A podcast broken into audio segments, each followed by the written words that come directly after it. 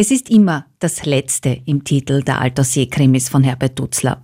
Angefangen vom letzten Kirtag über den letzten Saibling oder den letzten Knödel und jetzt ist es das letzte Zuckerl. Welche Rolle das spielt, wird hier natürlich nicht verraten, nur so viel, es wird irgendwann den Gasperlmeier auf die richtige Fährte führen. Anfangs genießt der Polizist das Familienleben, wenn auch mit einigen Einschränkungen. Für die Urlaubswoche zwischen Weihnachten und Neujahr hätte Gasperlmeier Besseres zu tun gewusst. Erholen hatte er sich wollen, vielleicht mit der Christine ein wenig Skifahren, oben auf dem Loser und zwischen den Abfahrten in der Sonne sitzen und zum Dachstein hinüberschauen.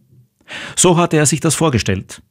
Stattdessen stand er nun mit der Malerwalze im Wohnzimmer seiner Mutter und bemühte sich, die Decke zu weißen, ohne dass er allzu viel herumpatzte. In das Haus seiner verstorbenen Mutter soll Gasperlmeyers Sohn mit Familie einziehen.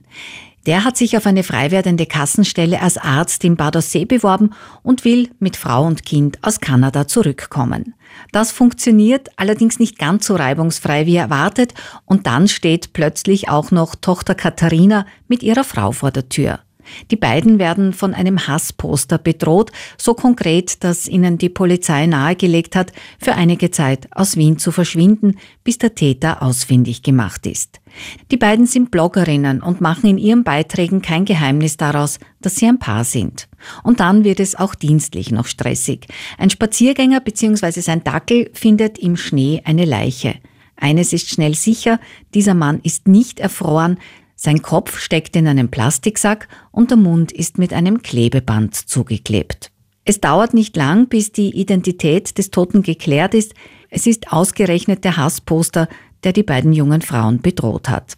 Herrschaftszeiten brach es aus Gasperlmeier heraus, als er wieder ins Wohnzimmer zurückgekehrt war. Schon wieder stecken wir in einem solchen Mörderschlamassel. Und ihr beide mittendrin. Das haben wir jetzt so dringend gebraucht wie einen Kropf.